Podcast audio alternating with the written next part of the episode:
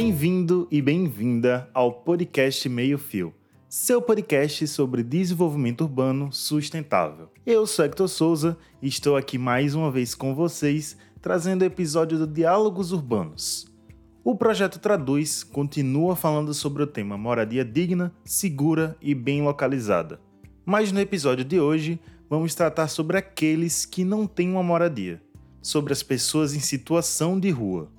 Para falar sobre o assunto, eu conversei com Luiz Corrara, doutor em arquitetura e urbanismo e fundador e colaborador do Centro Gaspar Garcia de Direitos Humanos.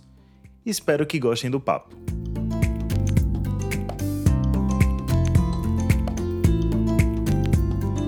É, Luiz, para quem não te conhece aí, sua trajetória, apresenta um pouquinho também para os nossos ouvintes. É, boa tarde, Hector e todos os ouvintes. Primeiro de tudo, eu que agradeço né, de poder estar participando desse debate importantíssimo, que hoje o Brasil vive um grande desafio, é o crescente número da população em situação de rua. É, eu sou Luiz Corrara, né, comecei a trabalhar com a população em situação de rua logo depois que entrei na faculdade, em 1975, né, e até hoje eu continuo, atualmente estou no Centro Gaspar Garcia de Direitos Humanos, que é uma entidade aqui em São Paulo que atua com a população de rua, conflitos fundiários, a questão dos trabalhadores ambulantes e também a questão da violência é, sofrida pela população periférica, principalmente das instituições públicas. Né? Nesse episódio a gente vai falar né, sobre moradia, né, o tema central que vem tratando nos últimos episódios aqui do podcast. E a moradia é um direito assegurado na Constituição, né? Que todas as pessoas têm, ou pelo menos deveriam ter. Mas você que está aí nos ouvindo, em geral, está realizando alguma atividade aí na sua casa, lavando louça, está deitado no sofá, ou numa cadeira, ou até numa locomoção aí no transporte, não tem essa dimensão do que significa não ter onde sentar, não ter onde dormir, não ter um lugar que nos protege e nos acolhe, né?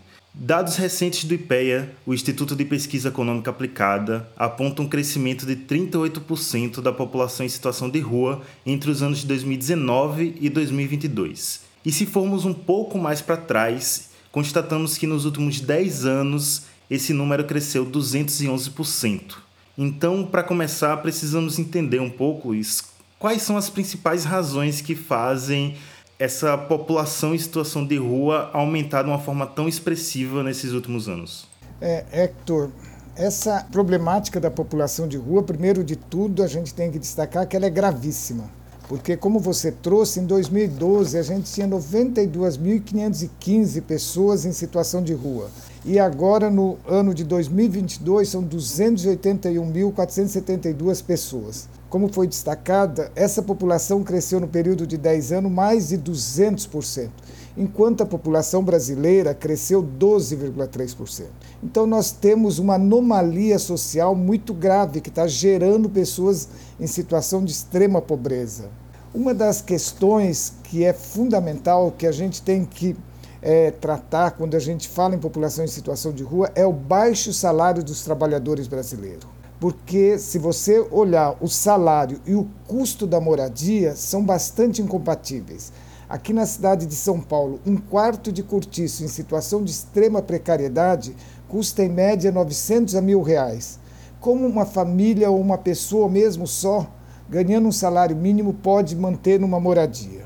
E outra questão também é a falta de políticas públicas, principalmente política pública de habitação, onde assegure moradia digna para as famílias, a política pública de renda básica que nas crises econômicas, nas situações de desemprego, possa equilibrar, impedir que essa população entre numa situação mais grave de vulnerabilidade, também política pública de trabalho, saúde, também porque na medida que não tem acesso à saúde, qualquer instabilidade de saúde, junto com o econômico, leva para as pessoas para a situação de rua também aproveitando esse momento que nós estamos falando aqui em São Paulo, nós estamos vivendo uma situação de extrema gravidade que é a política pública da crueldade. A prefeitura está retirando os barracos, as barracas que a população de rua tem para proteger da sua privacidade, proteger dos insetos, proteger dos frios, proteger da violência. Mesmo ainda sendo uma situação inadequada, é o mínimo que ela tem para proteger. E a prefeitura está fazendo uma política pública de higienismo onde tira o mínimo que essas pessoas têm, simplesmente para manter uma aparência da cidade.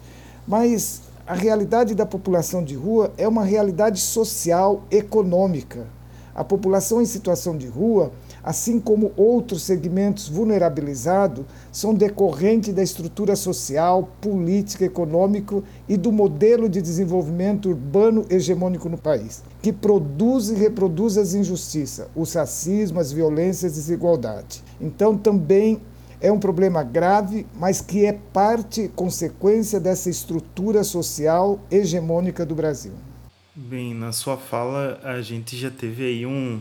Já podemos perceber aí, né, que a cidade no geral não é muito acolhedora com essa população. Dá muitos sinais que a população não é bem-vinda. Alguns comércios e bancos colocam pedras, lanças e outras formas também para que essas pessoas não durmam na frente dos seus estabelecimentos.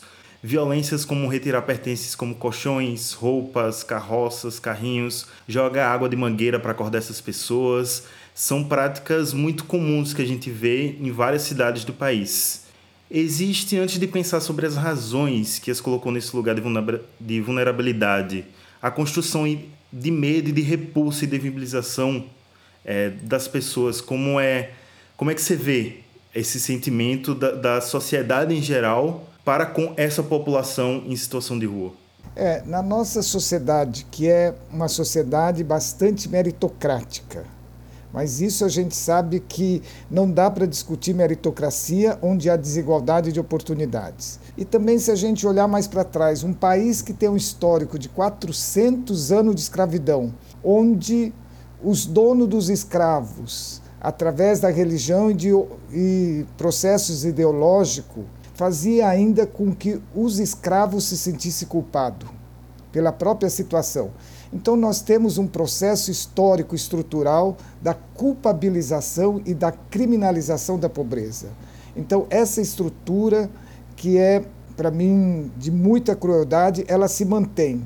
Só para olhar, Hector, se a gente olhar o lugar que a população em situação de rua está colocada na sociedade, quando a gente olha na lógica da economia, na lógica do mercado, a, o que é a população de rua para eles? É uma população descartável, que para economia e para o mercado eles não reconhecem nenhum valor, inclusive menor, com valor menor do que os próprios materiais recicláveis. Eu acompanho uma cooperativa que nasceu da população em situação de rua. Quando você fala que uma pessoa em situação de rua vai buscar muitas pessoas, muitas vezes as pessoas se constrangem. E são pessoas preocupadas de forma correta com a reciclagem dos materiais. Então, para o mercado e para a economia, a população em situação de rua é vista como descartável. Se a gente olha na visão geral da sociedade, como é expressa a população de, em situação de rua, como mendigo, bêbado, noia e tantos outros outras terminologia que é de desprezo. Então, para nossa sociedade, a população de rua são seres desprezíveis. E mesmo na área social, na minha experiência, muitas vezes eu já encontrei muitas pessoas que perguntam: mas essa população é, é recuperável? E olhando na questão urbana, quem é essa população? São os indesejáveis urbanos. É só a população de rua parar em algum lugar, os vizinhanços, o prédio já começa querer que retire eles daquele lugar da cidade. Eu já tive experiência de um, um condomínio aqui em São Paulo pagar uma taxa para o zelador para expulsar a população de rua que se aproximasse. Então, a população de rua dentro da nossa sociedade brasileira, ela está colocada no lugar de descartável, desprezível, irrecuperável e indesejável urbano. Por isso que todas as políticas públicas até hoje são políticas públicas paliativas, não políticas públicas emancipatórias, porque não se reconhece a dignidade dessas pessoas.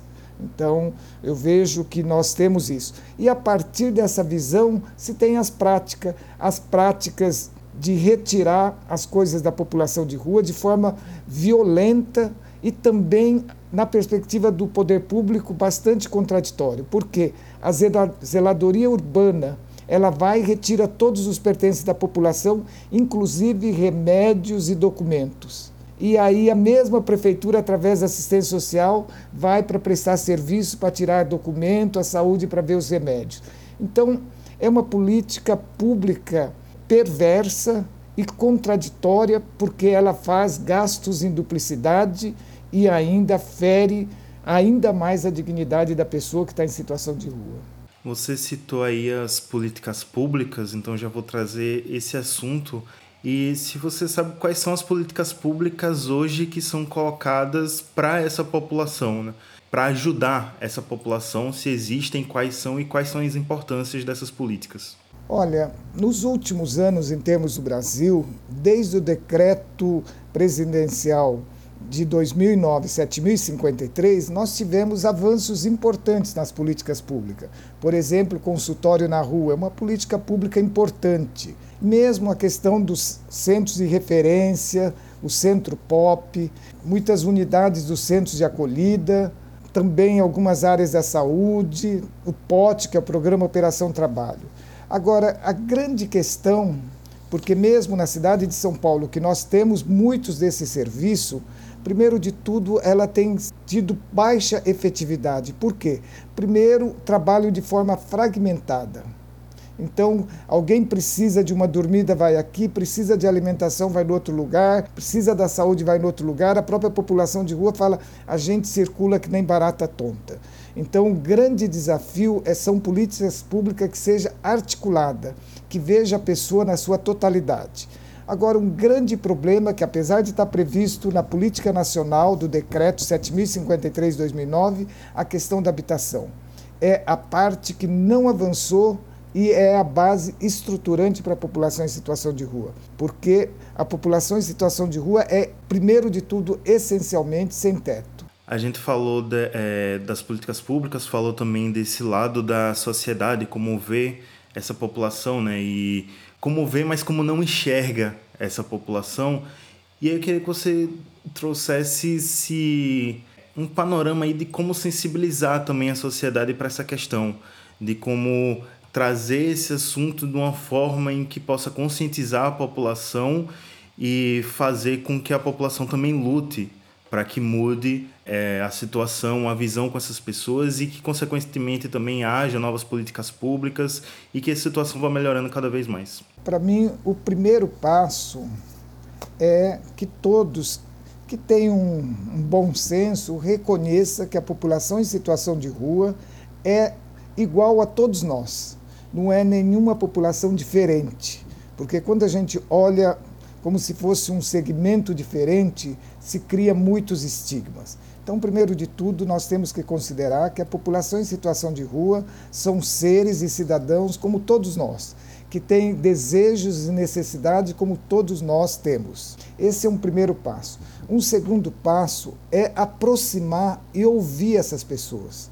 Isso é fundamental, porque quando você conhece a pessoa, você vê sua história, você vê tantas experiências e tantas negações de direito que essa pessoa viveu, você reconhece essa pessoa e também, na medida que você escuta, você traz toda a dignidade dela, porque entre tantas violações que essa população vive, é a invisibilidade e a discriminação que ela é tratada. Ela é tratada, às vezes, de forma discriminada no bar, ela é discriminada na rua, em qualquer lugar, se ela, às vezes, vai ocupar uma praça pública, se ela vai numa atividade cultural, pelas próprias condições que ela está, ela é discriminada. Então, nós precisamos superar a discriminação e conhecer essas pessoas, ter em contato, não precisa ter medo das populações em situação de rua. É uma situação de pobreza. Contradições existem em todos os setores da sociedade e não é só na realidade da população em situação de rua. Outra coisa importante é pressionar por políticas públicas que seja efetiva. Eu desenvolvi uma pesquisa de pós-doutorado na Universidade Federal do, da UFABC, que eu fui ouvir a população que estava em situação de rua e hoje acessou a moradia, na cidade de São Paulo, Belo Horizonte, Salvador e Fortaleza. E aí, hora que você vê que as pessoas tiveram oportunidade de moradia, tudo foi transformador. Eu vi avanços, primeiro nos vínculos, na reconstrução dos vínculos familiares e sociais. O sentimento de cidadania, as pessoas construindo espaços tanto no trabalho informal e trabalho formal, e também o avanço na educação dos filhos e vários e na questão da saúde. Então, na medida que você tem a moradia, ela é a base para você estar tá estruturando a tua melhoria das condições de vida. É lógico que é um processo longo, porque quem chega na situação de rua chega bastante fragilizadas.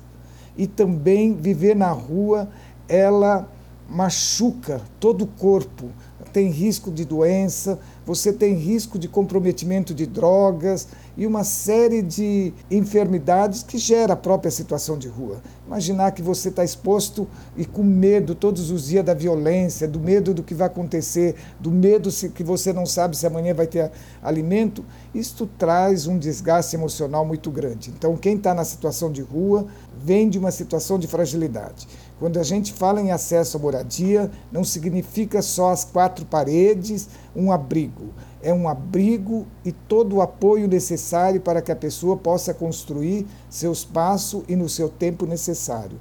Eu vejo que é fundamental que a sociedade toda reflita, aproxime da pessoa e reconheça a pessoa em situação de rua como iguais a todos nós.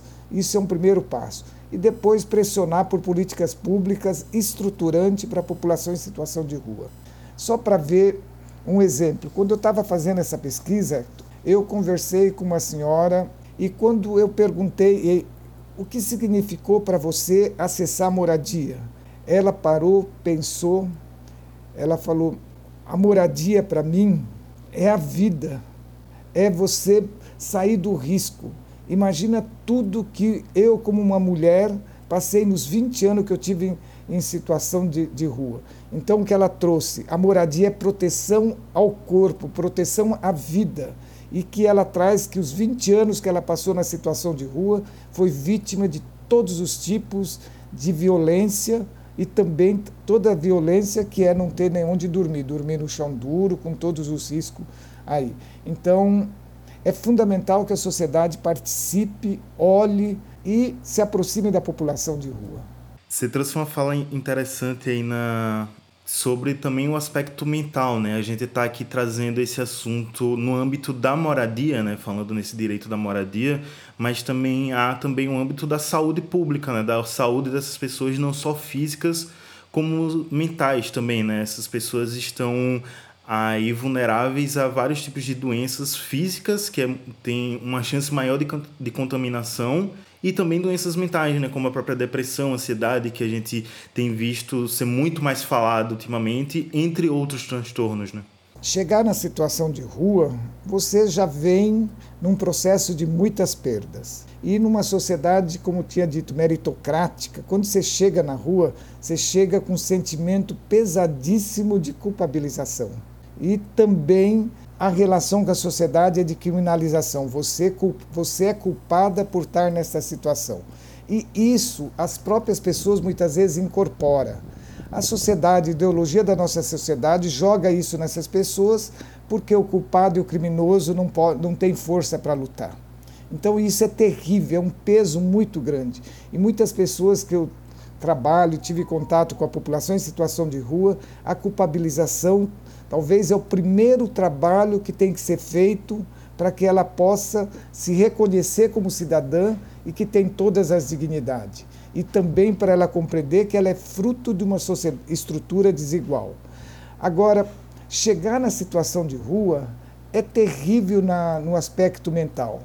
Primeiro, todas essas discriminações, mas também toda a insegurança que você vive. A insegurança tem muitas vezes tem pessoas que diziam: eu passo a noite quase sem dormir, com medo. Não sei se alguém vai me matar, vai me jogar uma pedra, o que, que vai acontecer. No caso das mulheres, ainda é muito mais terrível, porque aumenta ainda o risco das violências que elas podem é, sofrerem aí. Então, a situação de rua é muito ameaçadora. Todos os minutos as pessoas estão vivendo uma insegurança, um medo entrevistando muitas pessoas em situação de rua que acessaram a moradia, ela dizia: todas as noites eu dormia com medo se eu ia acordar vivo, nessa expressão aí. Então, essa insegurança gera uma neurose, depressão e tantas outras consequências. Né? E além de tudo, estando na rua, você não tem nem como fazer um tratamento. Né? E é muito comum também pessoas com algum comprometimento emocional também ir para a situação de rua. Lembro de uma senhora que ela acessou uma, a moradia, agora está na locação social aqui na cidade de São Paulo e está aposentada, porque na época a gente estava trabalhando na prefeitura, ela conseguiu emprego e foi para a locação social. E agora está aposentada. Ela falou assim: se eu não tivesse nessa moradia e acesso aos serviços médicos aqui próximo, hoje já teria morrido. Porque ela falou: essa doença que eu tenho, que é a esquizofrenia, foi que me levou para a situação de rua. E se eu não tivesse a moradia, hoje eu já teria morrido. E é verdade, porque uma pessoa com um comprometimento de saúde mental, que numa família de situação de pobreza, ela, quando era adolescente, não tendo acesso ao tratamento, é incompreendida, foi parar na rua. Agora, na rua, você é acometida de uma doença grave, isso só tende a piorar, sabe? Então, é muito comum essa situação, mas é decorrente principalmente da situação da rua, mas também por falta de acesso a serviços públicos, moradia e saúde principalmente. Né? Bem, Luiz, a gente está chegando ao final aqui. É, e é aqui no Diálogos Urbanos a gente gosta de sempre finalizar com uma mesma pergunta dentro desse tema de moradia e da, de tudo que a gente conversou aqui. Como seria uma cidade ideal nos seus sonhos para você? Como seria a cidade ideal? Assim, essa é a cidade que eu queria que existisse e que todos seriam felizes. É, é o nosso sonho e a vontade que a gente que chegue um dia, né? Primeiro, eu penso que todas as pessoas devem ter oportunidade para que ela possa desenvolver todas as suas capacidades e todos os seus sonhos como cidadão. Então, a oportunidade isso é a base de tudo. Agora, é fundamental que uma cidade ela seja acolhedora, ela não seja segregadora. Nós devemos ter um urbanismo social e não um urbanismo que separa as pessoas. Então, cada vez mais, eu vejo que é fundamental a gente discutir não só moradia, mas o direito à cidade. Que onde cada pessoa que vive na cidade possa ter todas as dimensões e todas as possibilidades que a cidade produz, que ela tenha acesso. Então é fundamental que as pessoas tenham acesso a todas as potencialidades que tem na cidade. Porque o direito à cultura, o direito à educação, o direito à saúde, direito a lazer, direito até de descansar na hora que você quer, não fazer nada, tudo isso é parte de uma cidade humana e acolhedora. Né? Então eu penso para mim, eu sempre sonho numa cidade acolhedora, um urbanismo social, onde as pessoas não sejam segregadas, discriminadas conforme a situação de renda que ela possui.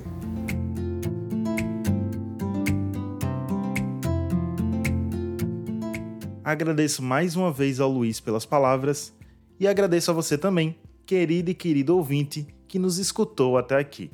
Para mais conteúdo sobre esse e outros assuntos, siga o arroba Projeto Traduz no Instagram também estamos no Facebook. Se cuidem, cuidem das nossas cidades e até o próximo.